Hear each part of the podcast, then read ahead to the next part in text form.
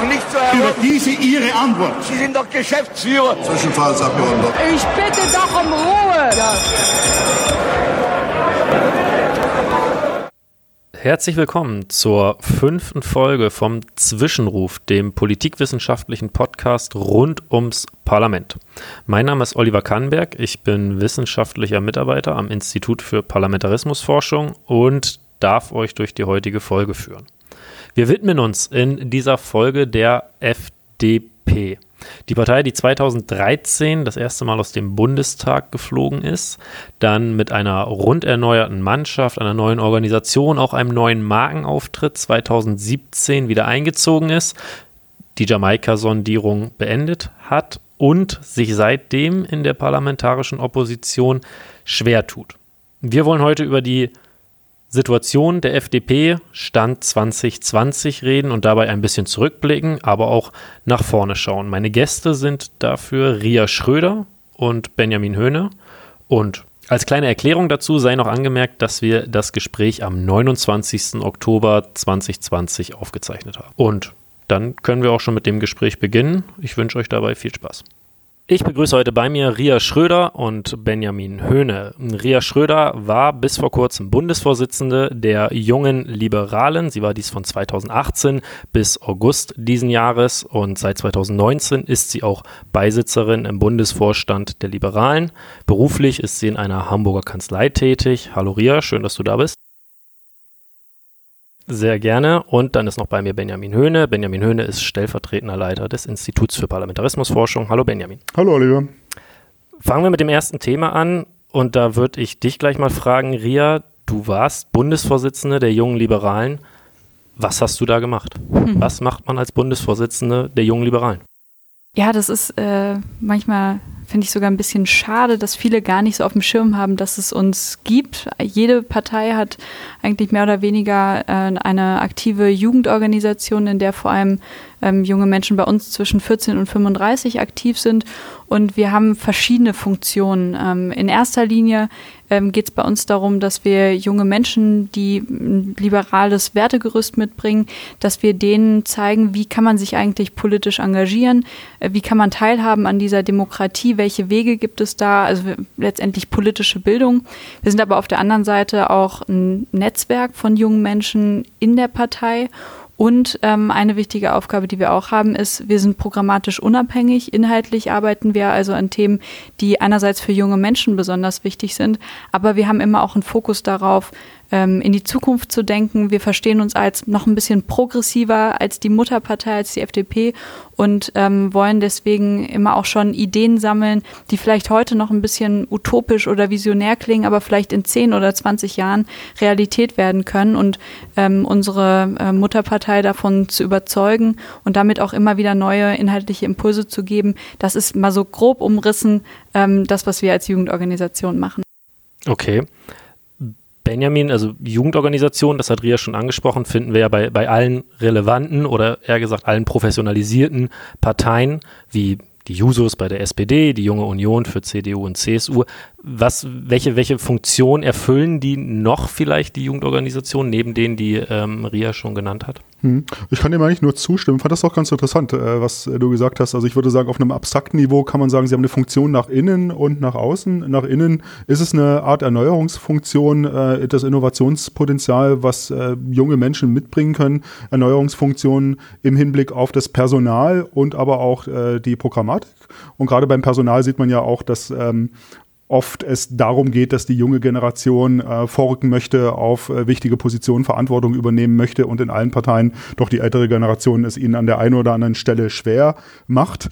Dann äh, haben sie ähm, eine wichtige Vorfeldfunktion, wenn es äh, um Wahlen geht, also da frühzeitig junge Menschen für Politik äh, zu begeistern. Wir wissen ja auch von verschiedenen Studien, dass es ganz, ganz wichtig ist, dass man frühzeitig äh, politisch partizipiert, um dann ein ganzes Leben lang auch ähm, politisch interessiert zu bleiben. Das. Und was ich ganz interessant fand, äh, dass äh, du da so eindeutig äh, sagtest, es geht darum, dass die Julis eine gewisse progressive Funktion haben und progressiver sind als die Gesamtpartei. Weil für mich war das bisher nicht so ganz eindeutig. Und da hat man ja so ein Muster, wenn man das so sagen möchte, dass ähm, bei den ähm, bei den Jusos, die, die noch ein Stückchen weiter links stehen als die Gesamtpartei. Und wenn man das jetzt bei der CDU, CSU sich anschaut, die Junge Union, würde ich sagen, noch ein Stückchen weiter rechts steht, konservativer ist. Ähm, also es geht dann einmal weiter nach links, einmal nach rechts. Und bei, den, äh, bei der FDP, bei den Julis habe ich immer mich gefragt, wo geht es dann hin? Also nach oben oder nach unten? Also wahrscheinlich nach oben, wenn man sozusagen oben als progressiv auffasst. Genau, so würde ich das auch sagen. Du hast gerade schon angesprochen, Wahlkämpfe, das ist für uns auch eine besondere Zeit, weil wir treten ja nicht selber zu Wahlen an, sondern wir unterstützen äh, eben die FDP und wir sind aber die Spezialistinnen und Spezialisten auch gerade für junge Menschen. Wir stellen deren Themen in den Vordergrund, wir kämpfen dafür in der Partei, aber dann probieren wir auch junge Menschen zu erreichen auf Augenhöhe und das ist, glaube ich, was, ähm, was besonders ist, weil für viele junge Menschen erscheint Politik häufig noch sehr weit weg. Das erscheint was, was für, für ältere Leute ist. Viele haben noch so ein Stereotyp von ähm, Politiker im Kopf. Und da finde ich es äh, ganz besonders wichtig, dass ähm, wir auch mit jungen Menschen auf Augenhöhe zusammensprechen. Eine kurze Frage gleich dazu. Ja. Ich meine, wenn wir zu den Grünen gehen würden, haben wir auch eine, eine, eine Jugendorganisation und würden wahrscheinlich auch sagen, wir geben uns progressiver als äh, die Mutter. Gibt es denn dann Schnittmengen zwischen ähm, sozusagen Julis und äh, Jugendorganisation, oh, Jugendorganisation der Grünen äh, beim Thema äh, Progressivität? Also wir kennen uns untereinander ja ganz gut. Ich glaube ehrlich gesagt auch nicht, dass die äh, grüne Jugend sich als unbedingt progressiver bezeichnen würde, sondern wahrscheinlich eher als radikaler. Ähm, und äh, deswegen gehen die häufig noch in andere Richtungen. Ich würde auch sehen, dass die ähm, noch deutlich weiter links stehen, auch als die Partei zumindest in Teilen. Und ähm, ja, sicherlich, also ich sage mal, radikaler sind, wenn man so will, alle Jugendorganisationen im Verhältnis zur Partei. Ähm, aber ich würde sagen, die grüne Jugend ist wahrscheinlich die, die am, ähm, am häufigsten auch noch so ein Stück weit rausgeht aus dem, ähm, ja, auf, aus dem, auf dem Grund, auf dem wir uns häufig treffen. Also die, ich sag mal, wenn es um ähm, ja, beispielsweise die Unterstützung von ähm, ähm, aktivistischen, äh, äh, also bisschen, ich meine, wir brauchen gar nicht so viel über die grüne Jugend äh, sprechen, aber häufig solidarisieren die sich auch mit äh, Gruppen, die aus meiner Sicht schon nicht mehr auf dem Boden des Grundgesetzes stehen. Und das ist was, ähm, was, äh, wo ich sagen würde, das ist bei den jungen Liberalen definitiv gegeben. Ähm, und wir haben natürlich auch unterschiedliche Themenschwerpunkte in den Jugendorganisationen. Das unterscheidet uns sicherlich auch ein Stück weit.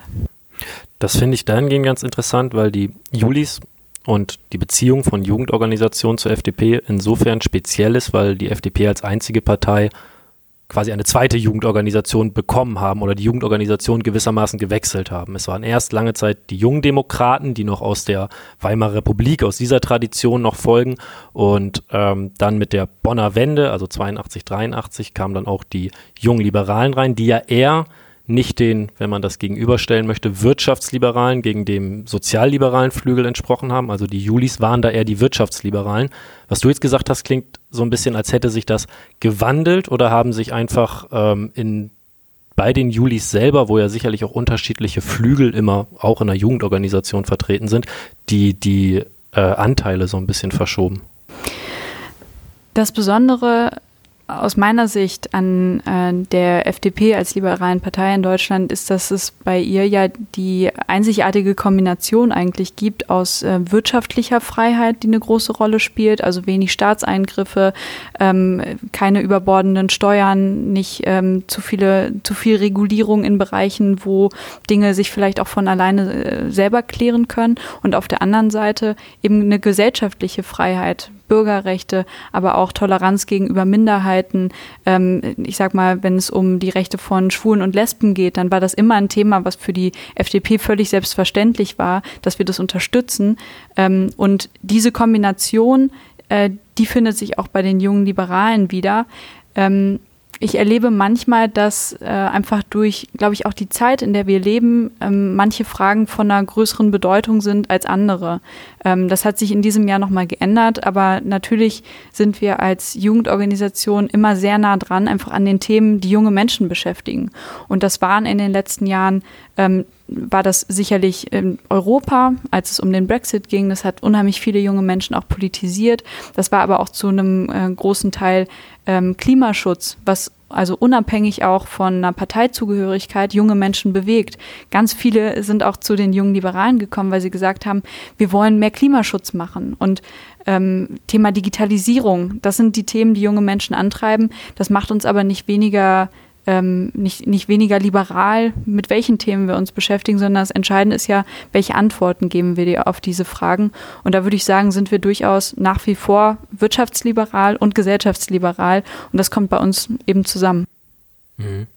Wir werden auf die Rolle der Julis bei den nächsten Fragen nochmal weiter eingehen, denn wir wollen jetzt uns ein bisschen angucken, die, wie die Entwicklung der FDP in den letzten Jahren war und die ist auch eng mit dir als Person verbunden, denn du bist 2014 Mitglied geworden, also relativ unmittelbar nach dem gewissermaßen Tiefpunkt, zumindest elektoralen Tiefpunkt der FDP, dem Ausscheiden aus dem Bundestag.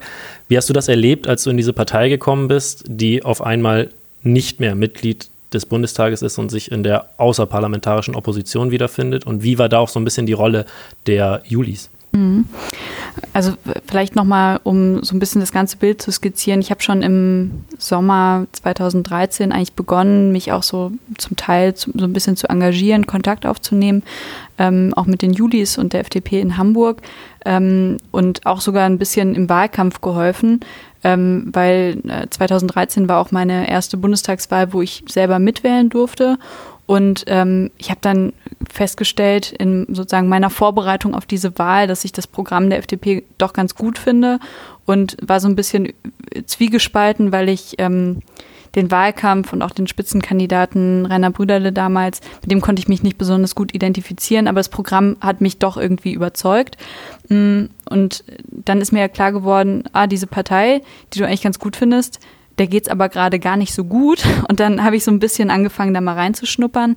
Bin dann auch ähm, zur Bundestagswahl bei den Jungliberalen eingetreten. Also es war auch so ein bisschen mein, mein Türöffner für die Partei. Ich habe mich noch nicht so getraut, bei den Erwachsenen mitzumachen, aber bei der Jugendorganisation, da konnte man sich das schon mal ein bisschen angucken und Leute kennenlernen und dann eben 2014 den nächsten Schritt gegangen und ähm, Mitglied der FDP geworden. Also so, dass ich auch den Prozess der Wahl zwar nicht sicherlich nicht so eng mitbekommen habe wie Leute, die schon äh, lange Mitglied gewesen sind, aber ich habe sozusagen mitbekommen und gespürt, was das auch ausgelöst hat, was das auch für ein tiefer Einschnitt war. Ähm, natürlich für die Abgeordneten, aber ganz besonders stark ja auch für die Mitarbeiterinnen und Mitarbeiter in der Bundestagsfraktion, die alle ihre Jobs verloren haben. Ähm, das war schon ein immenser Einschnitt, was vielen auch, glaube ich, heute gar nicht mehr so ähm, bewusst ist. Und dann war es so ein bisschen Stunde Null äh, Gefühl. Und ähm, natürlich gab es dann auch unterschiedliche ähm, sozusagen Richtungen, in die man hätte gehen können, möglicherweise. Ähm, und ich bin sehr froh, dass wir dann eben in so einen ähm, Prozess eingestiegen sind, ähm, Strategieprozess, wo auch ähm, die Mitglieder groß daran teilhaben konnten. Auch äh, die Jungliberalen haben äh, den Prozess begleitet, haben sich da eingebracht mit ihren Ideen.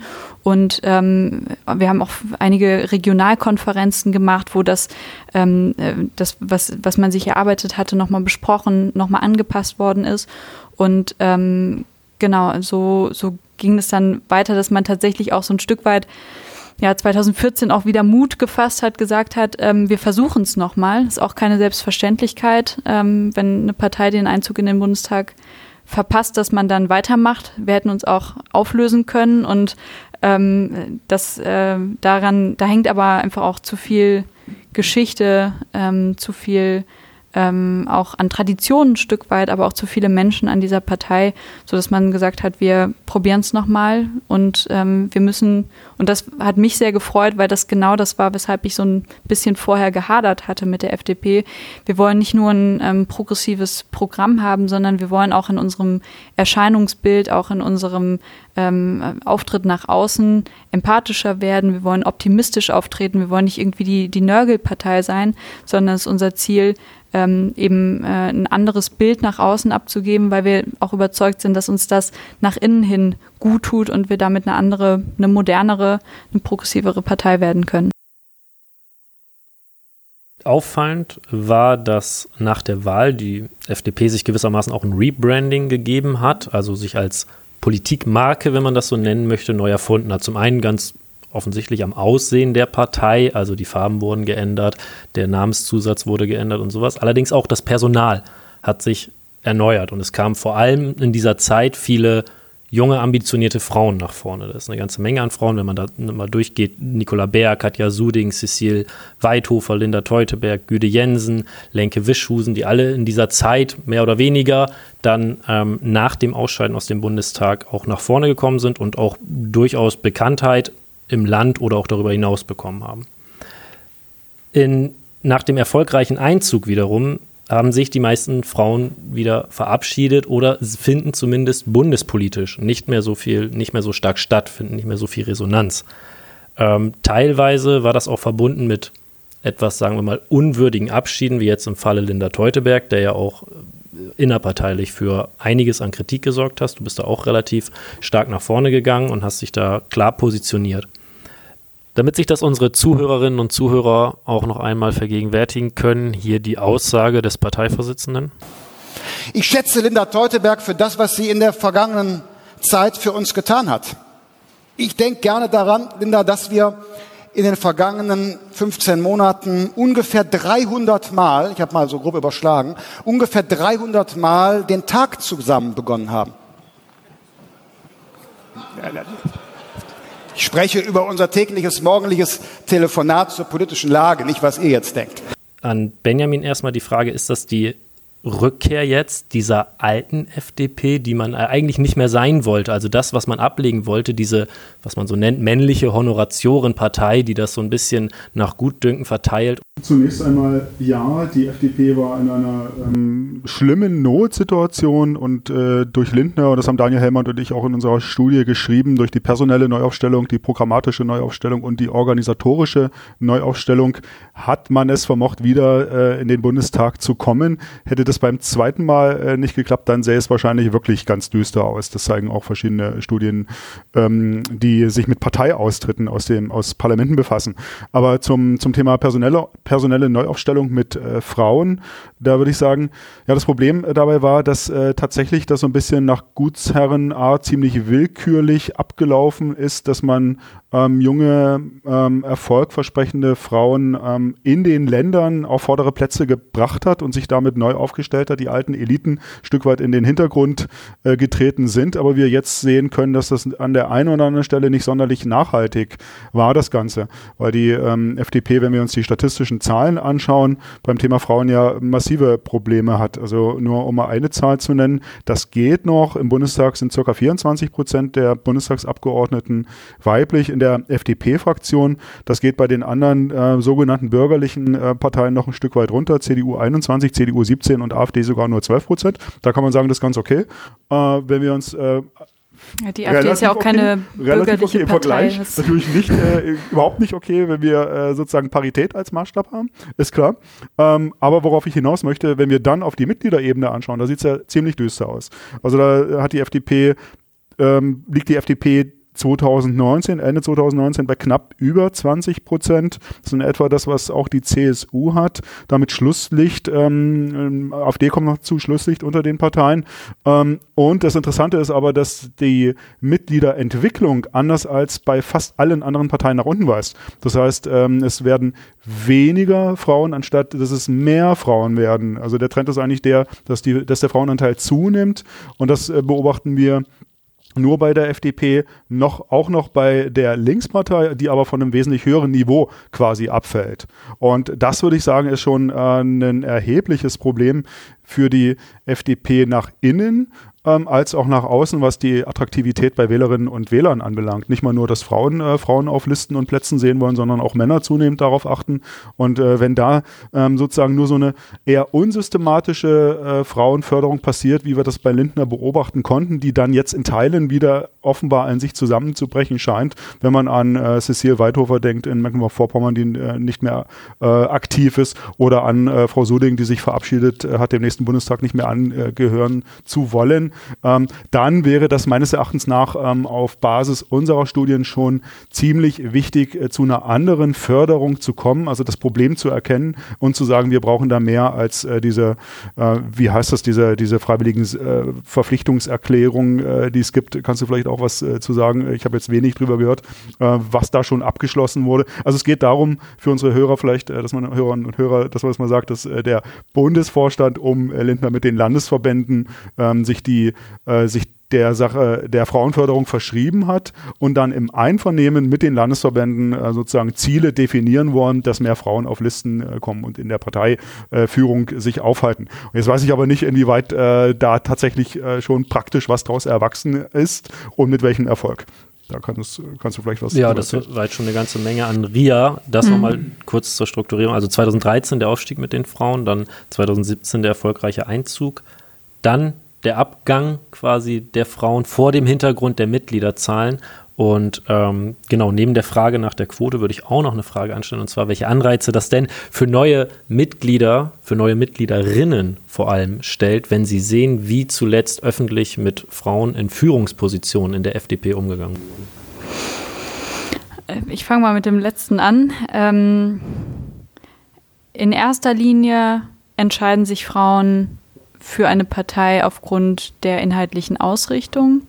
Aber natürlich hat es einen immensen ähm, Effekt, wenn gerade auch so sichtbar ähm, mit Frauen schlecht umgegangen wird. So, das ähm, nehme ich auch so wahr und ähm, ich äh, sehe auch dringenden Bedarf daran, etwas zu ändern.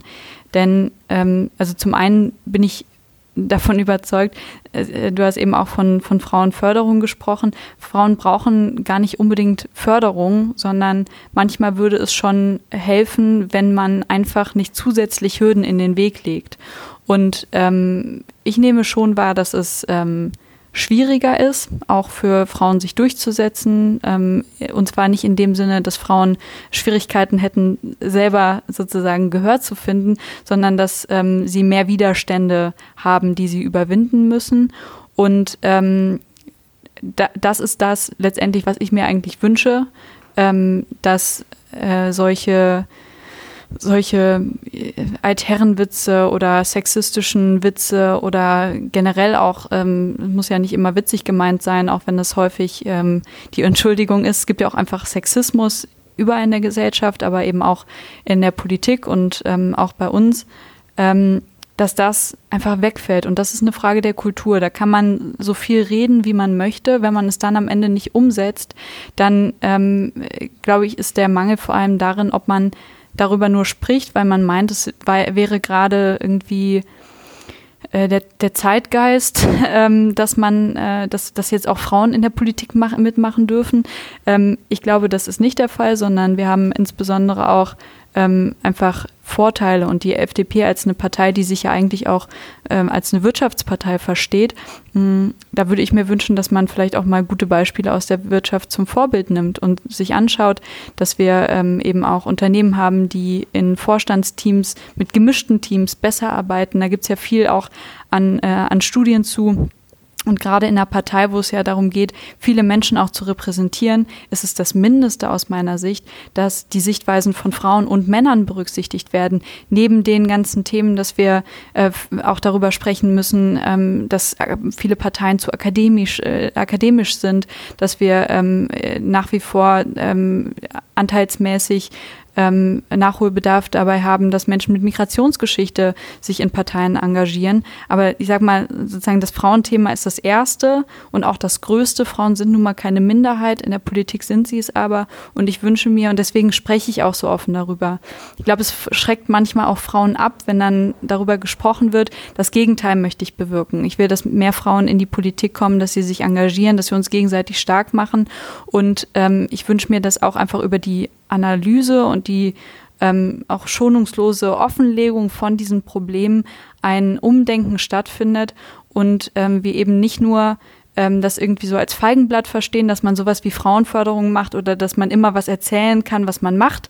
Ähm, wenn jemand fragt, was tun Sie denn, um äh, damit die Partei mehr, äh, mehr Frauen gewinnt, sondern ich möchte, dass wir einen Kulturwandel haben, in dem ähm, es eben nicht irgendwie so ein peinlich berührtes Schweigen gibt ähm, nach so einem Satz, ähm, sondern und vielleicht so ein paar Lacher, sondern wo es Empörung gibt und zwar durch die Reihen. Ich habe mich geärgert, aber ich hatte das Gefühl, entweder ich habe mich gerade verhört oder irgendwie gibt es hier gerade äh, keine Reaktion und ähm, je, je länger ich darüber nachdenke, desto betroffener macht mich das, weil es offenbar ähm, eben in unserer Gesellschaft nach wie vor irgendwie akzeptiert zu sein scheint, ähm, so eine demütigende Aussage zu treffen, ohne dafür Konsequenzen zu befürchten. Und das ist was, das bekommen wir nur hin, wenn wir eben schonungslos leider darüber sprechen und ähm, indem wir auch ermöglichen, dass äh, sich was ändert in den Köpfen äh, der Leute, die schon da sind, aber vielleicht auch Frauen hinzukommen, die sagen, ich will dabei dabei mitmachen, ich will mich davon nicht aufhalten lassen. Und es gibt viele Frauen in der Partei, die jetzt auch seit einigen Jahren ähm, die Situation nutzen, um sich zusammenzuschließen, um Netzwerke zu bilden ähm, und um sich gegenseitig zu unterstützen. Ähm, hm. Vielleicht, äh, dass ich mal kurz nachhaken darf oder ähm, Rückfrage stellen. Organisationswandel, ja, sehe ich auch so. Das wirkt sicherlich nicht äh, befördernd äh, für Frauen, die Interesse daran haben, bei den Julis oder bei der FDP mitzuwirken, wenn man da so einen Alternwitz des Vorsitzenden mitbekommt. Ähm, und richtig, es braucht einen Organisationswandel. Organisationswandel dauert aber lang.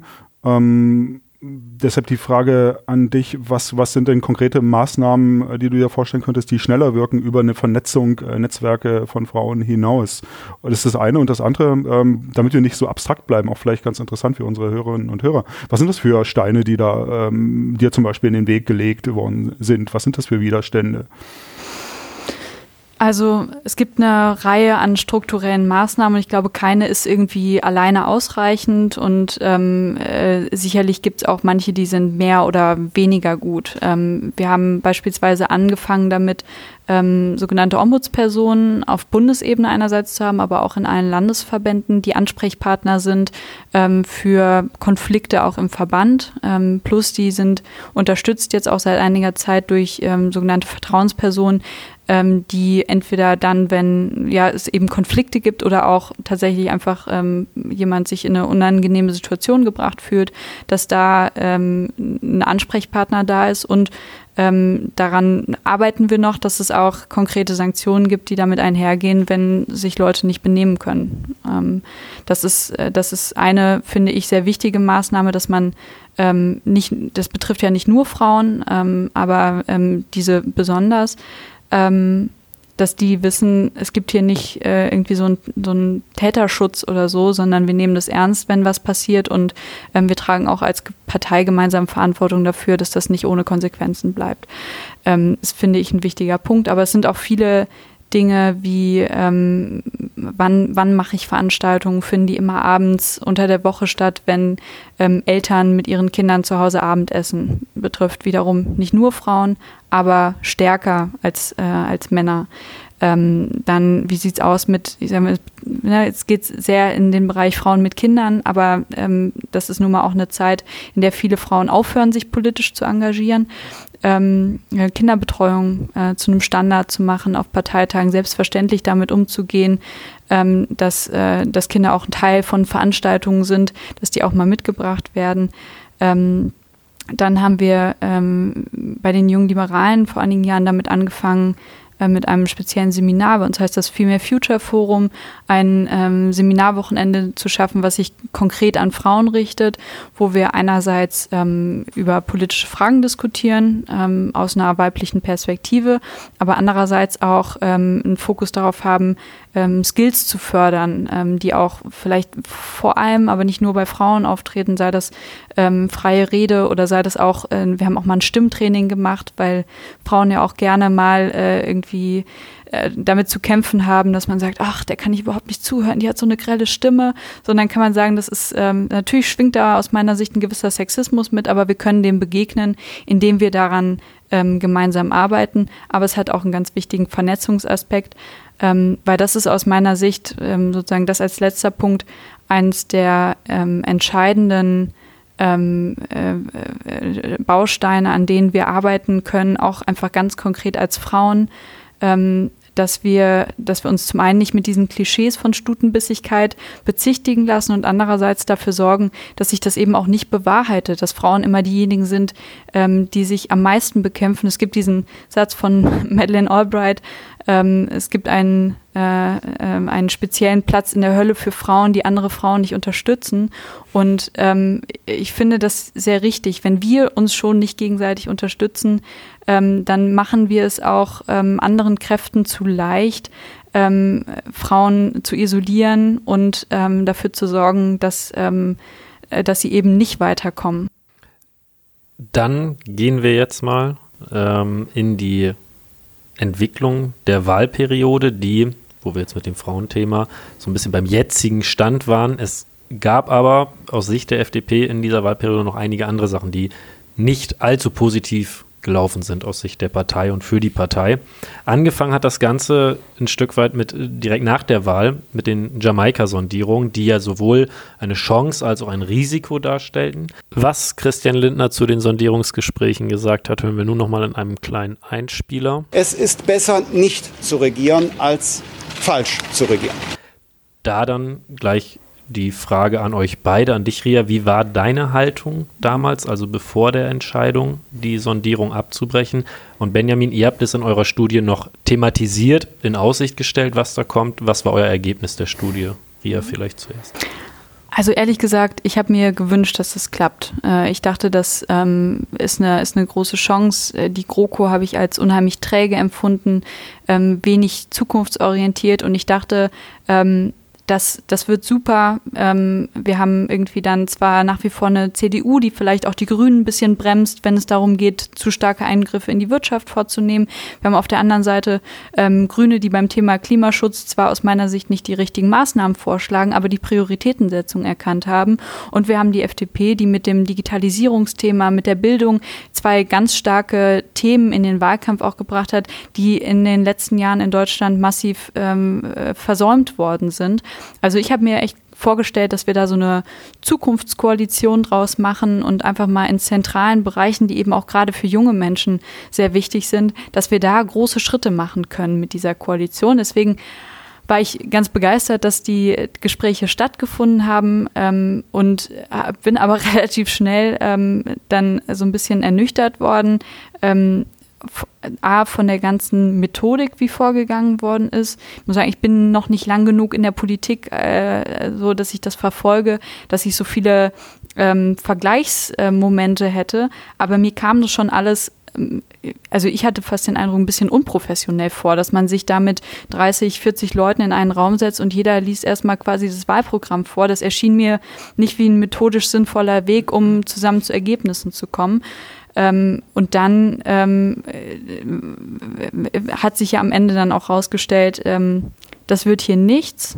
Äh, sicherlich kann man über die Art und Weise ähm, diskutieren. Ich fand es im Nachhinein, also ich fand es in dem Moment, war ich erstmal schockiert, weil ich dachte, das ist jetzt so ein bisschen so ein so ein Brexit-Moment, Träume werden zerstört und man dachte eigentlich, es klappt. Ähm, ich habe aber in, in, vielen Gesprächen auch danach, auch mit Leuten, die dabei gewesen sind bei den ähm, Sondierungsgesprächen, ähm, äh, schon nachvollziehen können, ähm, weshalb man irgendwann auch einen Schlussstrich ziehen musste weil ähm, häufig äh, zum einen irgendwie ein Schritt vorgemacht wurde und dann wurde wieder zwei Schritte zurückgegangen. Ähm, dann hat man sich irgendwie abends nach langen Verhandlungen irgendwie auf einen Kompromiss geeinigt und am Ende äh, und am nächsten Tag hat man irgendwie den aktuellen Entwurf zugeschickt bekommen und da war das dann nicht, nicht mehr drin. Also es war die ganze Zeit eine, eine Frage auch ähm, der, der Zermürbung des, äh, der, der anderen äh, Partner, äh, die sich da ja eigentlich finden sollten. Und ähm, möglicherweise auch eine Strategie, weil man wusste, in der FDP sind natürlich auch viele junge, viele neue Abgeordnete dabei, die vielleicht noch nicht so ähm, nicht so erfahren sind, damit Koalitionsverhandlungen zu führen und vielleicht auch ein bisschen ähm, ja, mit der naiven Idee reingegangen sind, dass es darum geht, gemeinsam äh, eine gute Strategie zu finden und nicht ähm, sich gegenseitig irgendwie das, das Schlechteste nochmal wegzunehmen und den allerkleinsten gemeinsamen Nenner vielleicht zu finden. Plus, ähm, ich glaube schon, dass ähm, insbesondere die CDU davon ausgegangen ist, dass ähm, man die FDP einfach kaufen könnte mit ein paar Ministerämtern und ähm, den entsprechenden Dienstwagen. Und ähm, ich, ich äh, nehme das ähm, den, äh, denjenigen, die bei uns verhandelt haben, ab, dass sie andere Ziele hatten und dass sie aber keine Chance gesehen haben, zumindest so viel davon auch in einem Koalitionsvertrag zu verankern, dass man auch gegenüber den Wählerinnen und Wählern sagen kann, das, das haben wir damit eingebracht. Ich finde, es muss so sein. Man kann natürlich mit 10 Prozent kann man keine, kann, kann man wahrscheinlich keine 50 Prozent seines Wahlprogramms durchsetzen. Aber ähm, 10 Prozent müssen es eben sein und weniger kann man auch nicht machen. Sonst wird man ja auch gegenüber den Leuten, die einem das Vertrauen geschenkt haben, ähm, unglaubwürdig. Und deswegen äh, über die Kommunikation, wie gesagt, ähm, glaube ich, das, das ist der, das Problem gewesen. Deswegen haben viele Menschen das nicht verstanden. Ähm, ich habe nachgefragt und ich habe es am Ende verstanden. Ich finde es nach wie vor sehr schade, weil die Große Koalition ähm, zwar jetzt als Krisenmanagerin wahrscheinlich nicht den allerschlechtesten Job macht, aber was, ähm, was Zukunft betrifft, ähm, da sind wir in den letzten Jahren aus meiner Sicht keinen Schritt weiter gekommen und deswegen finde ich das nach wie vor sehr schade. Hm. Na, ich meine, die FDP hat ja viel Kritik dafür eingefahren, dass sie sich nicht, ähm, dass sie ähm, aus den Koalitionsverhandlungen oder den Sondierungsgesprächen ausgeschieden ist und damit klar war, dass äh, dieses Bündnis nicht zustande kommen wird. Und wir haben aber in unserer Studie ähm, aus Sicht der FDP so argumentiert, dass es für die Partei am Ende ähm, sogar zunächst einmal besser war, nicht in die Regierung einzutreten, weil sie war gerade mal wieder neu in das Parlament gekommen. Wie du es gesagt hast, viele Abgeordnete das erste Mal dem Parlament äh, angehörig. Das heißt, das Professionalitätsniveau nicht sonderlich stark ausgeprägt. Das ist das eine. Und dann bin ich mir aber auch nicht ganz sicher, wie, ähm, wie weitsichtig man da in die Verhandlungen hineingegangen ist. Du hast gesagt, klar, mit einem Anteil von etwas über 10 Prozent. Aber es ist, wäre dann eine von vier Parteien gewesen. Und ich glaube, da sollte man noch keine Illusionen als keine der Parteien haben, dass man, äh, dass dann das äh, Koalitionsprogramm eine starke liberale Handschrift tragen kann. Und das war genau unser Argument, weshalb wir gesagt haben, für die FDP ist es eigentlich besser, wenn sie nicht der Regierung angehört, ähm, sondern erstmal den ähm, Neuerungs-, Erneuerungskurs weiter vorantreiben kann, der wichtig ist, weil der Markenkern FDP ja äh, mit dem Rausfall dermaßen ramponiert war. Ähm, das war eine monothematische Ausrichtung der FDP am Ende auf ähm, Steuerreduktion, äh, auf Wirtschaftsthemen. Da war nicht mehr viel übrig. Und das muss man erstmal wieder neu aufbauen programmatisch. Und das macht, hat ja Lindner dann auch im Wesentlichen gemacht durch eine programmatische Verbreiterung. Das wäre aber meines oder unseres Erachtens nach in der Regierung kaum gegangen. Also man hätte sich immer nur quasi mit Kompromissen äh, den Wählern gegenüber prof, äh, profilieren oder präsentieren können. Also insofern wäre das eine erschwerte Situation äh, gewesen. Ähm, zugleich aber ähm, haben wir auch frühzeitig geschrieben, dass es eine Strategie ähm, äh, Klärung bedarf, wo die FDP hinmarschieren möchte. Und ähm, da äh, hat man ja bis zuletzt eigentlich nicht so richtig gesehen, äh, wo ähm, was sich Herr Lindner vorstellt, wie das mit der FDP im Hinblick auf eine Regierungsübernahme ähm, oder Mitwirkung aussehen soll. Jetzt hat man durch äh, Corona die Wirtschaftsthemen wieder ein Stück weit ähm, erkannt, ähm, hat sich da mit dem neuen Generalsekretär Wissing auch profiliert sich ein bisschen in die Richtung, auch in Richtung Ampel. Also da ist jetzt plötzlich was passiert. Aber die ganzen Jahre davor habe ich das ein Stück weit vermisst, wo die FDP eigentlich hingeht angehen möchte, ähm, strategisch. Hm. Äh, vielleicht kann ich auf einen Aspekt nochmal eingehen, weil ich den auch ähm, eigentlich so ganz, ganz spannend finde und mich vielleicht auch eure Meinung dazu mal interessieren würde. Ähm, ich habe mich äh, sehr äh, stark immer wieder gefragt, warum es ob das vielleicht auch irgendwo anders ist, dass wir in Deutschland, wenn solche Koalitionen gebildet werden, dass vor allem erstmal geschaut wird, wo liegen die Unterschiede und wie können wir probieren, möglichst ähm, uns gegenseitig in die Pfanne zu hauen. Das war insbesondere jetzt von den ähm, Sondierungsgesprächen für Jamaika ein starker Eindruck bei mir. Ich glaube, hätte man sich hingesetzt und geschaut, was sind eigentlich die Gemeinsamkeiten zwischen den Programmen, von mir aus auch von vier Parteien, ähm, dann hätte man, glaube ich, schon einen, einen Rahmen gefunden, ein Zentrum, um das herum man dann immer noch kritische Fragen ähm, auch klären kann, aber es hätte eine gemeinsame Basis und eine Grundlage gegeben, die glaube ich, und ich meine, es gibt ja auch eine Jamaika-Koalition in Schleswig-Holstein ähm, beispielsweise, ähm, wo man auch hätte sagen können, auf dieser Basis haben wir eine, entwickeln wir eine gemeinsame Vision von Deutschland und auch wie diese Koalition funktionieren kann. Und dass das ähm, glaube ich, hat auch bei der großen Koalition nicht besonders stark eine Rolle gespielt. Und das kommt mir zu kurz. Deswegen, ähm, also vielleicht, na, also ich sehe zwischen den Parteien sicherlich große Unterschiede, aber es gibt auch große Gemeinsamkeiten. Und am Ende, und das ist, glaube ich, das, was für viele so frustrierend war, haben wir die schlechteste Option bekommen, eine, ähm, eine träge, müde GroKo, die schon beim letzten Mal keine Ideen haben, was sie mit Deutschland eigentlich zusammen anstellen könnten. Und ähm, das frage ich mich, weshalb man auch nicht anders mit einer anderen Haltung an diese Koalitionsverhandlungen äh, herangeht. Natürlich geht es auch um Macht am Ende, aber es geht doch in erster Linie auch darum, wie können wir eigentlich das Leben von 80 Millionen Menschen äh, besser machen. Vielleicht war bei, dem, bei der einen oder anderen Partei, auch bei der Union, da doch schon der Gedanke, äh, das ist die FDP, das ist die Scharnierpartei, die Funktionspartei, äh, die ist an unserer ja. Seite, die kommt da jetzt einfach mit und wir konzentrieren uns auf die Grünen, weil da ist der Knackpunkt und auch für die Grünen ist das ja ein Novum. Und äh, vielleicht hat man da so ein bisschen auch die FDP unterschätzt, ja. aber man wusste ja, sie ist neu da, sie hat ein äh, Profilierungsproblem und ähm, das wurde ja dann auch ziemlich deutlich und äh, dann musste irgendwann jemand auch die Notbremse ziehen und äh, dass das die FDP war und dann viel Schelte auf die FDP äh, das dann auf die FDP eingedroschen worden ist, fand ich dann auch ein Stück weit unfair, weil äh, es hätte auch genauso gut der, der, der Schlussstrich von den Grünen oder von der CDU kommen können. Irgendwann muss man ja den Punkt setzen. Plus der mediale Druck, der enorm war, als man gesagt hat, man macht Jamaika und dann auch die Selbstinszenierung, das kommt. Es gibt ja von Stefan Lambi diesen Film über die äh, Sondierungsgespräche und da kommt es ja auch sehr gut raus, dass auch zwischendrin äh, Seehofer und auch Merkel auf den Tisch hauen mussten, weil gesagt wurde, jetzt hört es mal auf, dass hier dauernd irgendwelche Inhalte auf Instagram und sonst wo gepostet mhm. werden, weil man sich so ein bisschen als als Star. Die Grünen auf einmal können in die Regierung, die FDP kann in die Regierung und man, mhm. man merkt so auf einmal, okay, das wird hier das neue Zukunftsprojekt, so wie du es auch dir gehofft hast.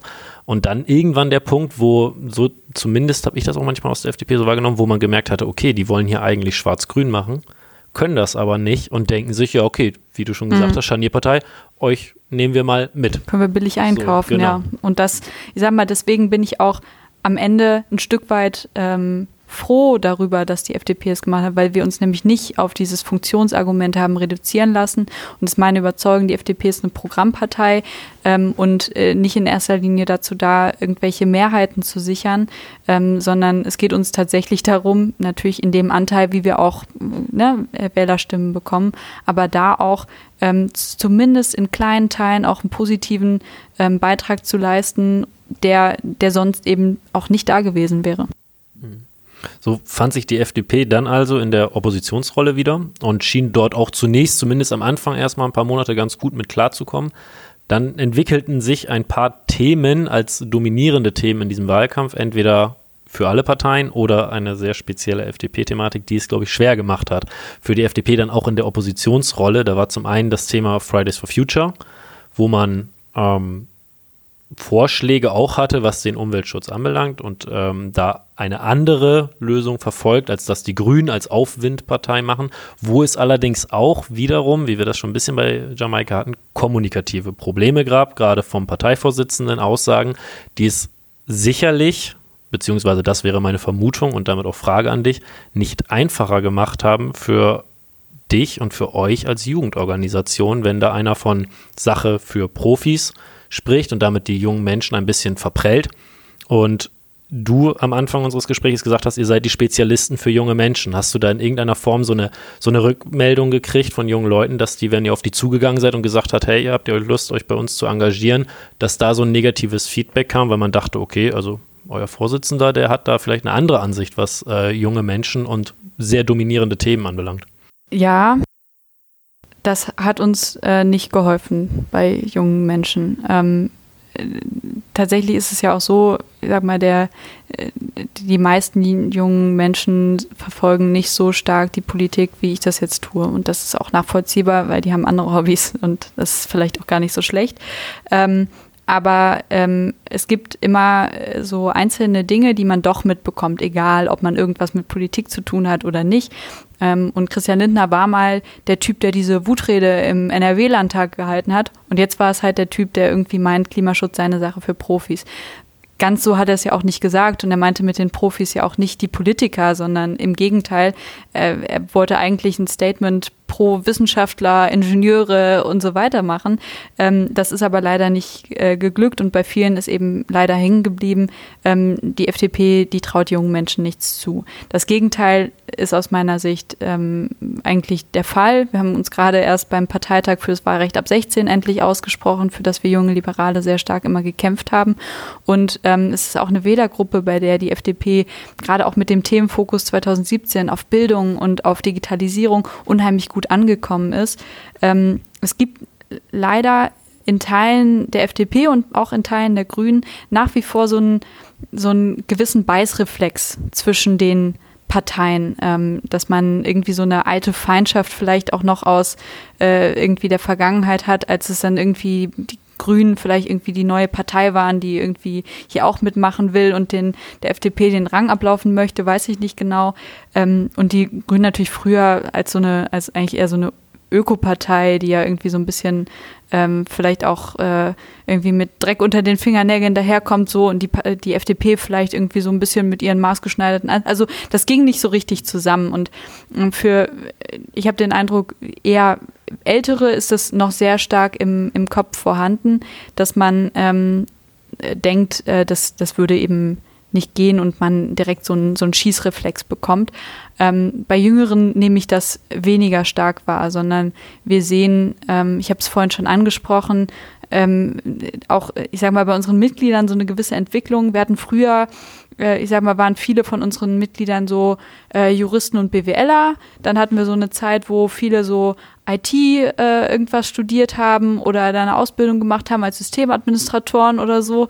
Ähm, und mittlerweile haben wir auch viele, die irgendwie so Umweltökonomie studieren. So und ähm, das ähm, zeigt mir, Klimaschutz ist ein Thema gerade für junge Menschen parteiübergreifend. Ähm, und es gab viele bei uns, die auch große Sympathien für Fridays for Future hatten, weil sie sagen, das ist irgendwie eine Jugendbewegung. Wir finden es cool, Jugendbewegungen. Auch wenn wir, also, und die waren ja auch am Anfang noch sehr diffus, man wusste gar nicht genau, was wollen die, ähm, und es war, ging erstmal vor allem darum, ähm, einen anderen Stellenwert für Klimaschutz einzuräumen. In äh, Teilen von Deutschland haben die Julis äh, die Fridays for Future ähm, Demos in ihren Städten mitorganisiert. Und auf der anderen Seite gab es wieder Leute, die auch gesagt haben, nein, die müssen zur Schule gehen. Also wir hatten da so ein gewisses Konfliktfeld durchaus. Ähm, und ähm, waren uns aber, ich glaube, schon in größten Teilen einig, Klimaschutz ist ein wichtiges Thema. So, und wir waren also gerade auf dem Weg, selber zu schauen, ähm, wie stark gehen wir auf die zu? Wollen wir es vielleicht so ein bisschen, ja, ist schon ein wichtiges Thema, aber macht das mal lieber am Wochenende. So waren wir uns noch nicht so ganz sicher, aber waren so auf dem Weg dahin. Und dann war das so ein Stück weit, als, als wäre eigentlich so ein bisschen die Brücke auch eingerissen ähm, zwischen den, äh, den jungen Menschen, die sich da für Klimaschutz engagieren und der FDP. Ich glaube, viele von denen ähm, wollen nicht äh, irgendwie eine, eine, einen radikalen Umbau des Wirtschaftssystems, so wie das von Teilen ähm, ähm, kommuniziert wird oder auch von Organisationen wie Ende Gelände, die äh, nicht nur ähm, dem, dem, äh, dem Klimawandel, sondern auch ähm, dem Kapitalismus und dem letztendlich auch dem demokratischen System ein Stück weit den Kampf angesagt haben, sondern die allermeisten äh, die haben einfach ein Anliegen. Und das ist, dass wir schneller arbeiten müssen, um die Pariser Klimaziele einzuhalten, um auch in Zukunft noch einen lebenswerten Planeten zu haben. Und das teile ich zutiefst. Und ich hätte mir gewünscht, dass wir diese Brücke noch schneller, stärker bauen können, um ähm, zum einen auch der FDP noch mehr Druck machen zu können, weil nämlich viele junge Menschen, denen Klimaschutz wichtig äh, ist, äh, zu den jungen Liberalen und in die FDP kommen und damit ja auch eine andere Prioritätensetzung einfordern. Und auf der anderen Seite ähm, wir eben auch ähm, noch stärker über diese Themen reden. Wir haben ja eigene Vorschläge mit dem CO2-Limit, ähm, mit dem Emissionshandel und ähm, dass wir da, das ist vielleicht auch noch nicht das perfekte System, aber dass wir da in die Debatte drüber kommen, ähm, was sind die effektivsten, die schnellsten ähm, und auch die, ich sag mal, ökonomisch und ökologisch sinnvollsten Wege, wie wir Klimaschutz erreichen können. Und deswegen fand ich das ähm, ja sehr bedauerlich. Das hat es uns auf jeden Fall ähm, schwieriger gemacht, da glaubwürdig zu sein, ähm, wenn es darum geht, eine, eine moderne, pragmatische Klimaschutzpartei zu werden. Vielleicht ganz, äh, das war, das war ganz interessant. Und ich glaube, wenn dann zukünftige Koalitionsverhandlungen oder Sondierungsgespräche anstehen sollten, äh, zwischen, äh, wo auch FDP und äh, die Bündnisgrünen beteiligt sind und über die ähm, jüngere Generation, über die Julis da eine größere Offenheit gegenüber diesen Themen demonstriert wird, dass dann äh, an der einen oder anderen Stelle auch ähm, ähm, ja, Barrieren wegfallen. Weil mein Eindruck ist schon, äh, dass du dich oder ihr euch als Jusos, wobei ich nicht weiß, wie homogen oder konsistent das dann insgesamt Julis. ist, dass, äh, dass ihr da doch weit weg seid äh, von äh, der Gesamtpartei und äh, der, der Denke, wie man über Klima- und Umweltschutz äh, nachdenkt. Aber mein Eindruck ist der, dass oft doch äh, Klima- und Umweltschutz als etwas betrachtet wird, was im Zweifelsfalle ähm, äh, der Wirtschaft irgendwo, der florierenden Wirtschaft irgendwo im Weg steht, bis hin zu solchen ähm, Typen, die ähm, in die Reihe von Klimaleugnern äh, eingereiht werden könnten. Also die äh, sozusagen mit dem Wandel, Klimawandel wenig anfangen können, aber man dort auch vorfindet. Ich weiß jetzt nicht, wie häufig die anzutreffen sind, aber gibt es sicherlich auch. Also was ich damit sagen möchte, dass da doch schon ähm, in der älteren, mittlere bis ältere Generation, würde ich sagen, doch die traditionelle FDP durchschimmert, die, die eher fremdelt mit Klima, mit progressivem Klima- und Umweltschutz. Das ist ganz interessant, weil auf der einen Seite ähm, gibt es äh, auch vermehrt Klimaaktivisten, die so diesen ähm, Gegensatz von Klima und Wirtschaft aufbauen wollen, und zwar zu Lasten der Wirtschaft. Und auf der anderen Seite gibt es sicherlich auch Leute, die diesen Gegensatz aufbauen wollen zu Lasten des Klimas. Und ich glaube, der einzige Weg und auch der Weg, den die, den die FDP gehen ähm, muss und den wir ja auch, ich sag mal, der klimapolitische Sprecher Lukas Köhler ist ein, ist, ist ein Juli ähm, das heißt, der treibt auch in der Bundestagsfraktion das Thema natürlich unheimlich voran und bestimmt damit auch ein Stück weit ähm, den, die Sichtweise in der Partei. Und ähm, ich glaube, es geht nicht anders, und es steht uns auch gut zu Gesicht, Klimaschutz und Wirtschaft nicht als Gegensatz zu betreiben, äh, begreifen, sondern als etwas, das nur zusammen funktioniert. Und gerade unser, würde ich sagen, großes Verständnis dafür, wie auch äh, wirtschaftliche Unternehmen ähm, tätig sind, welche, ähm, welche Zwängen die unterlegen sind, hilft uns ja auch, die richtigen Maßnahmen zu finden. Deswegen ist ja auch der, der Emissionshandel mit dem CO2-Limit, das führt ja dazu, dass Klimaschutz einen Preis bekommt, den ich in die Bilanzen schreiben kann, wo ich damit rechnen kann, wo ich planen kann.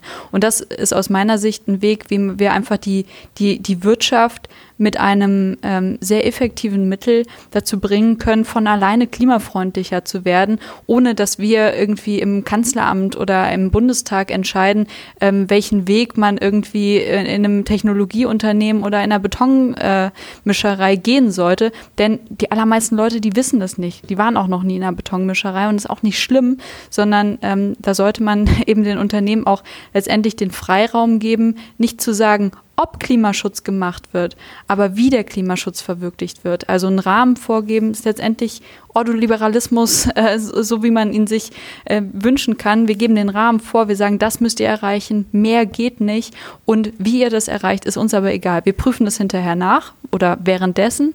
Ähm, und ähm, den Rest überlassen wir aber euch, euch, weil wir davon überzeugt sind, dass ihr sogar die besseren Lösungen findet, als wir das je könnten.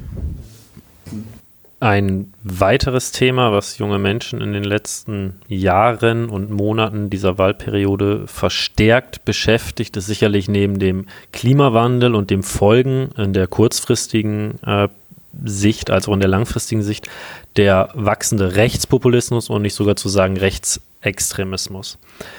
Die Verbindung zur FDP ist da insofern offensichtlich, als es den Fall in Thüringen gab, bei dem äh, Thomas Kemmerich sich zur Wahl gestellt hat zum Ministerpräsidenten und ähm, dann mit den Stimmen in einer geheimen Abstimmung, mit den Stimmen der AfD zum Ministerpräsidenten gewählt wurde, diese Wahl angenommen hat und dann nach einer, nach einem sehr turbulenten, sehr kurzen ähm, ja, Regierungsintermezzo wieder zurückgetreten ist. An Benjamin die Frage, weil du dich auch schon sehr viel mit Rechtspopulismus und speziell der AfD beschäftigt hast. Auf Thüringen gemünzt, wie konnte sich eine insgesamt parlamentarisch so erfahrene Partei wie die FDP von der AfD derart vorführen lassen, beziehungsweise hinters Licht führen lassen?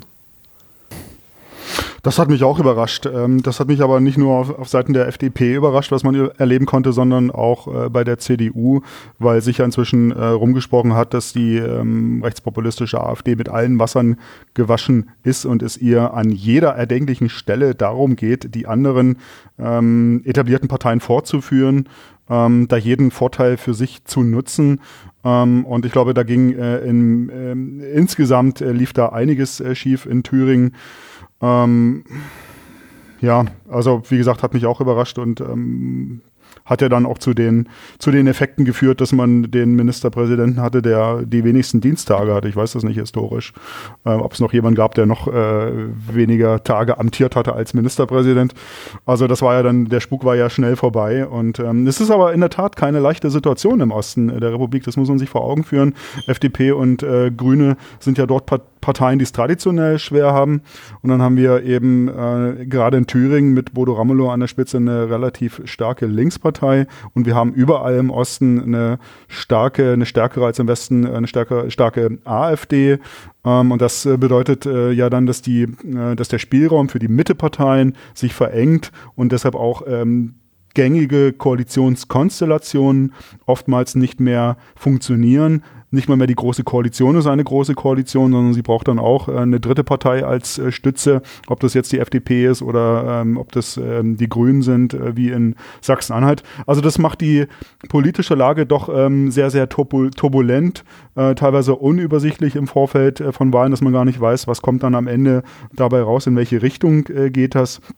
Insofern ähm, glaube ich oder hoffe ich, dass die damals beteiligten Parteien daraus die richtigen Schlussfolgerungen ziehen und für zukünftige Landtagswahlen ähm, strategische Entscheidungen gezielter vorbereiten.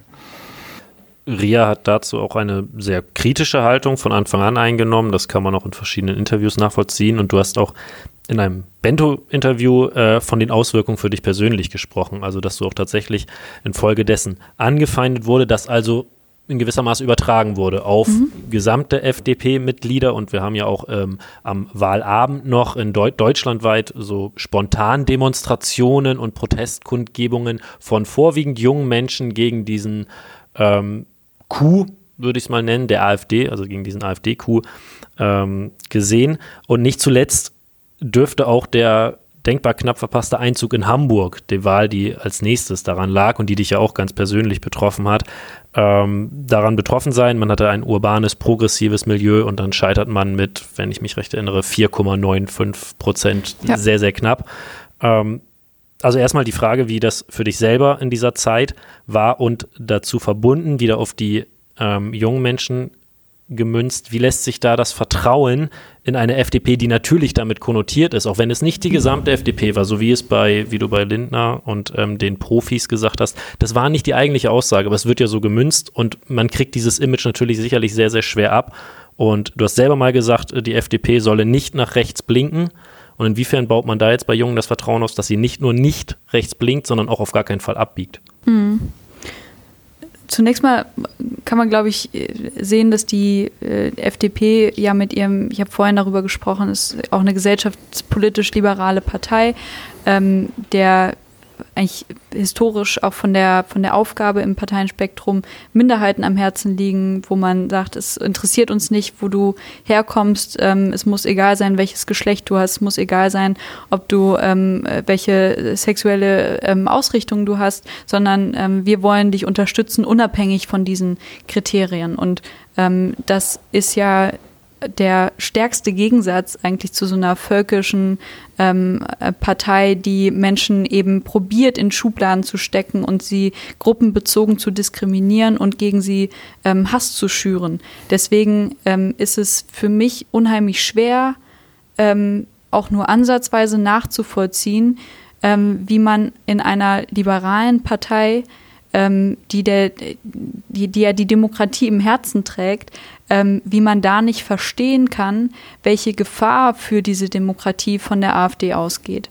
Das sozusagen, ähm, deswegen, äh, ich bin nach wie vor schockiert, wie das dazu kommen konnte ähm, in Thüringen und es schockiert mich auch nach wie vor zutiefst, dass Thomas Kemmerich offenbar immer noch nicht eingesehen hat, dass das ein schwerer Fehler war und das ähm, zeigt für mich auch, ähm, er hat ähm, keine, ähm, äh, also ist nicht dafür qualifiziert, in dieser Partei äh, Verantwortung zu übernehmen und ähm, möglicherweise ist er auch nicht richtig in dieser Partei.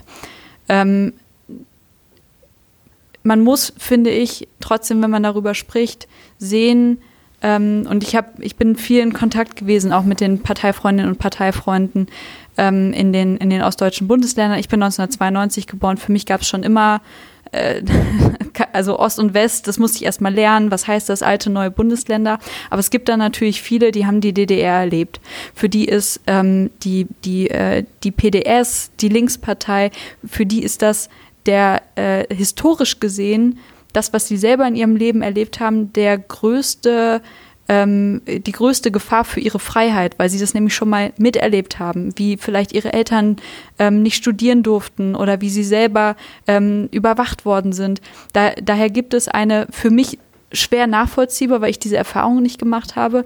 Ähm, aber sozusagen, ich, ich probiere mir das vorzustellen, ähm, Aversität ähm, gegen alles, was mit der Linkspartei zu tun hat. Und das ist für mich auch ein, ein Ansatzpunkt, wo ich sagen kann, okay, ich nehme das an. Ähm, ich, ich als ja, aus so einer westdeutschen Großstadt kann ich natürlich sagen, ja, der Ramelow, ne, das ist doch hier so ein westdeutscher Gewerkschafter und ich meine, der hat die letzten äh, vier Jahre Thüringen auch nicht äh, irgendwie in eine DDR 2.0 geführt.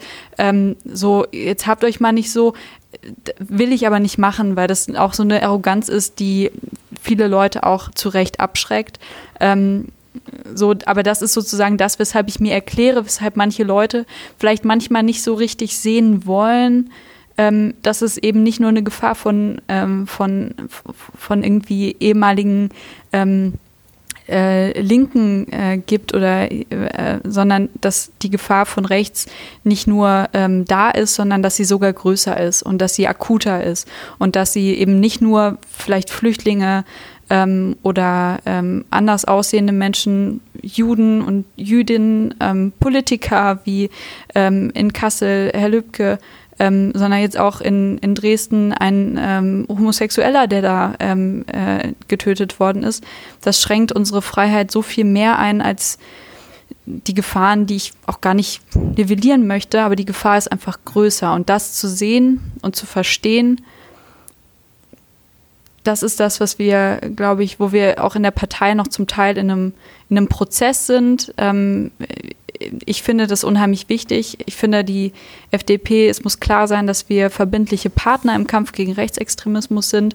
Ähm, und das muss in allen Teilen der Partei klar sein und nicht nur in einer, in einer westdeutschen Großstadt, sondern gerade auch im Erzgebirge. Ich bin total froh, dass letztes Wochenende in, in Dresden gab es eine Demonstration, wo sich FDP und CDU zusammengetan haben, um gegen den, gegen Pegida zu demonstrieren. Also aus, wirklich aus der Mitte heraus ähm, das nicht nur den Linken zu überlassen, gegen Rechtsextremismus zu sein, sondern dass das auch ein liberales, auch ein Projekt der gesellschaftlichen Mitte ist, sich gegen Rechtsextremismus zu stemmen. Das ist für mich äh, zentral für mein politisches Engagement und ähm, das ähm, muss eine, eine Selbstverständlichkeit sein, ähm, und das muss zum Teil des, äh, muss zum Selbstverständnis der FDP gehören. Hm. Ich kann das eigentlich auch nur empfehlen, dass die ähm, FDP da gar nicht äh, politisch naiv sein sollte und äh, wir ja nicht nur über äh, Rechtsextremismus äh, sprechen, sondern über Rechtspopulismus im Osten ja vor allem.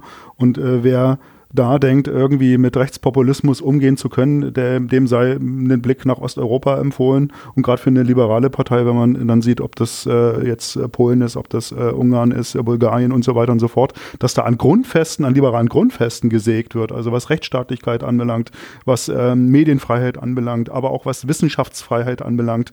Also das sind ja eigentlich Grund, äh, liberale Grundprinzipien, die Populisten angreifen. Und von daher, ähm, glaube ich, äh, sollten auch FDP-Politiker im Osten ein ureigenes Interesse daran haben, dass da keine Dämme, äh, keine Dämme brechen, die Populisten äh, quasi versuchen zu unterspülen.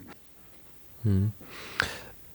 Kommen wir zu dem dritten Thema dieser Wahlperiode und damit eigentlich in die Jetztzeit, denn es ist das aktuell alles bestimmende Thema, und zwar die Corona-Maßnahmen, die uns jetzt schon eine ganze Zeit begleiten und ähm, zu Beginn des Jahres gab es die sogenannte erste Welle, die mit starken Einschränkungen einherging, die noch von einer sehr, sehr breiten Bevölkerung getragen wurden, was, so kann man es an den Umfragezahlen sicherlich sehen, der FDP nicht geholfen haben, obwohl es eigentlich als einer liberalen Partei natürlich ähm, ganz gut ist, wenn der Staat versucht, ein bisschen übergriffig zu werden, weil man dann seinen Markenkern rausstellen kann. Nach wie vor, Stand jetzt, äh, variiert die FDP zwischen 5, 6 mal 7 Prozent in Umfragen. Das sind aber schon die guten Umfragen. Man kann jetzt also sagen, Stand jetzt würde es sehr, sehr knapp wieder werden. Vor dem Hintergrund auch von einer zweiten Welle, die uns jetzt gerade erreicht und weiteren Maßnahmen und dem Punkt, dass wir davon ausgehen können, dass die Maßnahmen und zumindest der gesamte Komplex Corona, seien es die ökonomischen Schäden oder die ökonomischen Folgen zumindest, uns auch noch im Wahljahr begleiten werden. Benjamin Höhne und Daniel Hellmann haben in ihrer FDP-Studie einen Satz geschrieben und den würde ich gerne mal vorlesen. Er war in Bezug auf die Wahl 2017, das muss man sagen, und es ist erstaunlich, dass der auch jetzt noch gültig ist, würde ich meinen.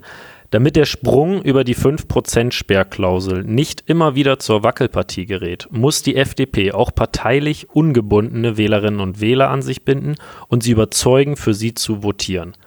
Da an beide meiner Gäste jetzt mal die Frage, wie kann das gelingen? Ria?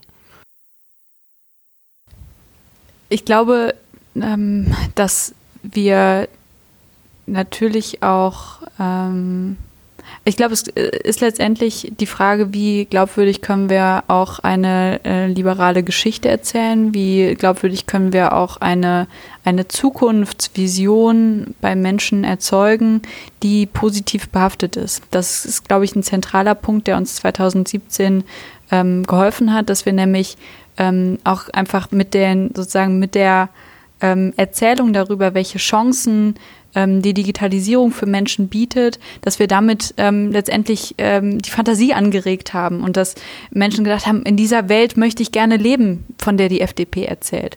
Und ähm, das ähm, ist uns so ein bisschen, habe ich das Gefühl, so über den parlamentarischen Alltag so ein bisschen verloren gegangen, ähm, wieder so eine, äh, so eine Geschichte zu erzählen. Und ähm, ich habe ich hab eine Idee für diese Geschichte, die haben wir auch im, im, im, in diesem Jahr zum Teil begonnen zu erzählen. Ähm, und ähm, vielleicht kann ich das ja kurz äh, auch skizzieren. Ich glaube, dass die, die FDP eigentlich die einzige Partei ist, die es ernst meint, ähm, damit Menschenaufstieg zu ermöglichen. Weil auf der einen Seite ähm, die SPD, deren Rolle das vielleicht mal gewesen ist, sich eigentlich mehr damit beschäftigt, ähm, wie kann man es, äh, wie kann man das Arbeitslosengeld erhöhen, aber nicht die Frage stellt, wie schaffen wir es, Menschen aus der Arbeitslosigkeit auch wieder rauszubekommen. Ähm, und ähm, das ist für mich eine total zentrale äh, Frage auch der Gerechtigkeit, die wir in der Gesellschaft haben, dass jemand ähm, auch dann, wenn seine Eltern nicht studiert haben, ähm, dass er das schaffen kann, dass jemand, dessen Eltern ähm, vielleicht Hartz IV bekommen haben, dass der nicht diese, diesen äh, Zustand erbt, sondern dass er es schafft, sich daraus zu ähm, äh, kämpfen, ähm, ein anderes Leben anzustreben als das, was vielleicht seine Eltern oder auch vielleicht die Gesellschaft ihm sagt, was, was ihm zustünde. Ähm, und da gibt es aus meiner Sicht so viele Themen, die anzugehen sind, ähm, dafür zu sorgen, dass sich jemand, der sich reinhängt und der was erreichen möchte im Leben, Leben dass der nicht nur Hürden in den Weg gelegt bekommt, sondern dazu tatsächlich die Chance erhält. Ähm, das ist, glaube ich, vor dem Hintergrund von, von vielen Entwicklungen ähm, gerade eine Geschichte, die unheimlich viele Menschen anspricht. Viele Ältere haben Sorge darum, dass es ihren Kindern, ob es ihren Kindern mal besser gehen wird. Viele glauben daran nicht mehr. Und es stellt sich so ein gewisser ähm, Zukunftspessimismus bei vielen ein, der, ähm, der auch negative Folgen für die Gesellschaft hat und auch für unsere Ökonomie, auch fürs Thema Klimaschutz. Ähm, und ähm, ich glaube, es passt sehr gut eigentlich zu dem, wie wir als FDP uns vorgenommen haben zu sein, ähm, dass wir optimistisch in die Zukunft blicken und dass wir eine hoffnungsvolle ähm, Vision aufzeigen, an der Menschen Lust haben, mitzuarbeiten, weil es sich nämlich ähm, lohnt dafür, ähm, zu arbeiten, weil es sich lohnt, vielleicht auch mal eine ähm, Periode durchzumachen, in der Dinge nicht so gut laufen, weil am Ende ähm, Dinge besser werden können. Und ähm, das ist was, was ich mir wünschen würde, ähm, dass wir das in den Vordergrund stellen, weil ich bin davon überzeugt, dass das eben gerade nicht nur Menschen anspricht, ähm, die ohnehin FDP wählen, sondern dass das ähm, einen großen ähm, ja, Türen öffnet, auch zu Menschen, die auf der einen Seite keinen Unterschied machen wollen ähm, nach, nach Hautfarbe, Herkunft, ähm, Name, Geschlecht. Und auf der anderen Seite eben äh, auch ein gewisses, äh, eine gewisse Anforderung unserer Wirtschaft verbindet, nämlich dass wir auch in Zukunft noch ein Standort sind, wo Unternehmen geschaffen werden, wo neue Ideen stattfinden, wo Wissenschaft floriert. Ähm, und das geht auch nur, wenn Menschen sich reinhängen und wenn sie dafür auch belohnt werden, wenn sie das tun und ähm, ähm, ihnen nicht unnötig Steine in den Weg gelegt werden, wenn man meint, ähm, das wäre eben nicht das Schicksal, was jemandem vorbesehen wäre. Ich, ich habe nur die Befürchtung, äh, Ria, dass ja. es äh, nicht äh, funktionieren wird äh, unter Covid-19. Äh, da haben sich ja quasi die Rahmenbedingungen mhm. auch für die FDP äh, gravierend geändert. Das ist eine äh, Oppositionspartei. Und wir sehen ja, wenn wir uns die demoskopischen Befragungen anschauen, dass alle Oppositionsparteien es zurzeit schwer haben mhm. zu realisieren auf dem Wählermarkt. Und je nachdem, wie lange sich die Krise noch hält, ähm, sind das alles wichtige Themen, die du genannt hast. Also wenn man es nochmal aufführen kann, der mitführende Liberalismus, die Digitalisierung, die man so ein bisschen, die frei geworden ist durch das Wegbrechen der Piratenpartei, was die FDP sich dann auf die Fahnen geschrieben hat. Äh, dann hast du vorhin Umweltthemen ähm, genannt, die man auch für sich entdeckt oder wo man versucht, mit in dieses Feld äh, hinein reinzukommen. Äh, dann die Chancengerechtigkeit, auch ja schon ein großes Thema. Und ich würde sagen, für all diese Themen äh, stand ja in gewisser Weise auch die alte Generalsekretärin äh, Linda Teuteberg, nämlich für eine äh, verbreiterte programmatische Aufstellung der FDP. Und äh, nun ist mein Eindruck so ein Stück weit, dass man sieht, dass all diese Themen zwar wichtig sind für die FDP, man damit aber kaum noch auf den Wählermarkt durchdringt und deshalb ähm, stärker wieder wirtschaftspolitische Themen in den Vordergrund rückt, also Verschuldung des Staates, wie kommt die Wirtschaft Wirtschaft wieder auf die Beine? Was passiert eigentlich jetzt im, im Herbst, Winter, äh, wenn, äh, wenn ganze Branchen äh, bankrott gehen, wenn man an die ähm, Gastronomie denkt? Also wie geht man damit um mit einer möglicherweise aufziehenden Wirtschaftskrise? Und ich glaube auch vor diesem Hintergrund ist, der, ist das Auswechseln von Teuteberg zu sehen, dass man eben Wissing nach vorn gebracht hat, der äh, stärker vielleicht wieder für die alten FDP-Themen, die ja auch wichtig sind, für die Wirtschaftsthemen steht und zugleich auch für eine äh, koalitionspolitische Öffnung, über die wir am Anfang gesprochen haben, was die Strategie der, der FDP anbelangt im, im Hinblick auf die nächste Bundestagswahl und dann auch im Hinblick auf eine äh, Koalition. Ähm, da ist die FDP ja im Prinzip ähm, recht flexibel aufgestellt. Also wir haben die klassische Koalition, ähm, klassisch also im Sinne von Schwarz-Gelb in Nordrhein-Westfalen. Dann haben wir in Schleswig-Holstein die Koalition, über die wir schon gesprochen haben, mit den Grünen, die Jamaika-Koalition.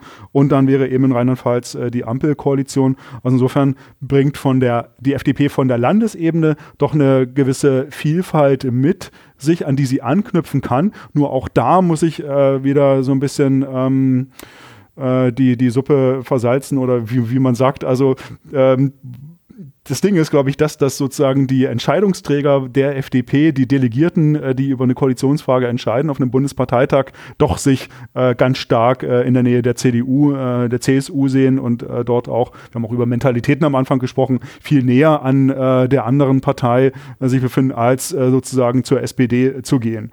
Ähm, deshalb so ein bisschen ein paar Fragezeichen hinter das gesetzt, was, was du eben erwähnt hast. Man muss das sehen, ähm, aber ich glaube, äh, tatsächlich haben wir auch eine, eine Situation im Moment. Ähm, einerseits äh, sagen ja viele ähm, in, der, in der Krise, ja, da, das ist irgendwie die Stunde der Regierung. Aber wenn wir uns gerade jetzt auch die Situation anschauen mit dem Wellenbrecher, Lockdown, ähm, dann sehen wir, dass gerade in den Bereichen, wo der Staat äh, aktiv hätte werden müssen, viel zu wenig passiert ist in den letzten Monaten. Ne? Während Gastronomen irgendwie äh, Hygienekonzepte erstellt haben, auch investiert haben in äh, Anti-Corona-Maßnahmen mit irgendwelchen Stellwänden und vielleicht neuen Lüftungssystemen, ähm, äh, haben wir in den, in den Schulen ähm, als Konzept ähm, lüften. Ähm, in den Behörden äh, haben wir teilweise die Situation, dass Homeoffice selbst nach acht Monaten noch nicht möglich ist. Ähm, ich habe das gestern mit jemandem besprochen, der sagte, die hätten jetzt Schichtdienst eingeführt, ähm, um als Anti-Corona-Maßnahme. Ähm, und äh, ich sag mal, wenn wir dann über die Digitalisierung der Verwaltung sprechen oder eben auch gerade in den Schulen, ähm, die ja auch das Potenzial einfach birgt, dass Schülerinnen und Schüler, die entweder zu Hause bleiben müssen, weil sie erkrankt sind, weil sie zu einer Risikogruppe gehören oder weil die Schulen eben doch wieder zumachen, dass die nicht zurückbleiben, dann hat es doch wieder sehr viel auch mit, mit Chancen zu tun, die ähm, der, der, der Staat, sage ich mal, also die Behörden, die Verwaltung, ähm, die Regierung vernachlässigt und damit ja auch letztendlich ähm, den, den Weg versperrt für diejenigen, die eigentlich gerne was machen würden, auch Studierende, die ihren Nebenjob verloren haben, die gerne arbeiten würden, äh, die Veranstaltungsbranche, die würden gerne und sie werden nicht gelassen ähm, dann haben wir, glaube ich, schon auch eine Situation, in der es sich lohnt, über das Verhältnis von Staat und Bürger zu sprechen, ähm, wo, glaube ich, die Position von auch FDP und CDU durchaus manchmal einen anderen Zungenschlag haben. Dann kommen wir allmählich zum Ende, verbunden noch mit einer letzten Frage an Ria Schröder. Du hast davon gesprochen, dass eine liberale Geschichte dir wichtig ist und dass ihr angefangen habt, sie zu erzählen, auch du persönlich, und dass diese liberale Geschichte wieder mehr in den Mittelpunkt gestellt werden soll. Du hast deine Idee für diese Geschichte auch skizziert. Ähm, sie könnte also ein bisschen maßgeblich werden für den kommenden Wahlkampf. Welche Rolle wirst du dabei spielen? Was macht Ria Schröder im kommenden Bundestagswahlkampf und vielleicht darüber hinaus?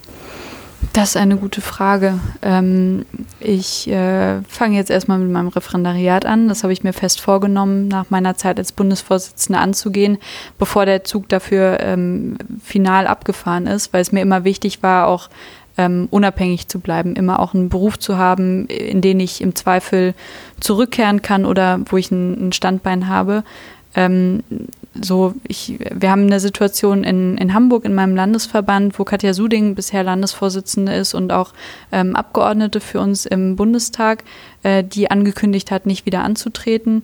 Ähm, deswegen haben wir gerade eine sehr, ich sag mal, unübersichtliche, ähm, sehr äh, volatile Situation im Verband und ich werde mich sicher auch im kommenden Jahr, wir haben sowohl Organisationswahlen als auch die Aufstellung für den, für den Bundestag, in irgendeiner Weise einbringen. Ich bin ein politischer Mensch, auch wenn ich jetzt nicht mehr äh, 40 Stunden im Ehrenamt mache, wie als Bundesvorsitzende der Jungen Liberalen, verfolge ich das alles ähm, sehr stark, bin ja auch weiter im, im Bundesvorstand und ähm, werde da mit den Parteifreundinnen und Parteifreunden zusammen schauen, welche Rolle ich da einnehmen kann und werde. Also bedeutet das, es gibt eine gewisse Wahrscheinlichkeit, dass man Ria Schröder vielleicht ab dem kommenden September auch in anderen Funktionen sieht, vielleicht dann auch hier wieder in Berlin. Wir werden das verfolgen und auch sonst den Weg natürlich verfolgen. Ria Schröder, vielen, vielen Dank für das Gespräch. Danke Ihnen oder danke euch. Benjamin, auch an dich vielen Dank für das Gespräch. Das war das Gespräch mit Ria Schröder und Benjamin Höhne. Wir kommen jetzt zu unserer zweiten Lesung. Thomas Oppermann ist überraschend am 25. Oktober 2020 verstorben. 1990 erstmals in den Niedersächsischen Landtag eingezogen, wurde Oppermann 2005 Mitglied des Deutschen Bundestags. Als parlamentarischer Geschäftsführer und späterer Fraktionsvorsitzender gehörte Oppermann zu den Aushängeschildern der SPD-Bundestagsfraktion. 2017 wurde er zum stellvertretenden Bundestagspräsidenten gewählt. Die Reaktion auf Oppermanns Tod zeigen die überfraktionelle und überparteiliche Anerkennung, die er sich in seiner 30-jährigen parlamentarischen Laufbahn erarbeitet hat. Bezeichnend ist sein letzter Wortbeitrag, ein Appell an die Regierungsvertreter in Bund und Ländern, die Debatte über Maßnahmen zur Eindämmung des Coronavirus im Parlament stattfinden zu lassen. Wir empfehlen in dieser Folge zwei Nachrufe auf den überzeugten Parlamentarier. Zum einen von Michael Miebach, Vorsitzender des Progressiven Zentrums, und zum anderen von Konstantin Kuhle, Abgeordneter der FDP-Fraktion, ebenso wie Thomas Oppermann aus dem Wahlkreis in Göttingen. Die Links zu den Texten findet ihr in den Shownotes. In der nächsten Folge des Zwischenrufs widmen wir uns den Fraktionen und gehen dabei der Frage nach, wie Fraktionen eigentlich organisiert sind, welche Rolle Fraktionsvorsitzende daran einnehmen und was genau hinter dem Begriff der Fraktionsdisziplin steht. Wir würden uns freuen, wenn ihr auch dann wieder dabei seid. In der Zwischenzeit freuen wir uns über Rezensionen, Feedback oder Kommentare. Die könnt ihr uns über die üblichen Plattformen zukommen lassen, zum Beispiel Twitter. Da erreicht ihr uns äh, unter i-parl sowie per Mail info at ipal.de. Und bis dahin bleibt mir nur zu wünschen, dass ihr gesund bleibt und beim nächsten Mal wieder dabei seid.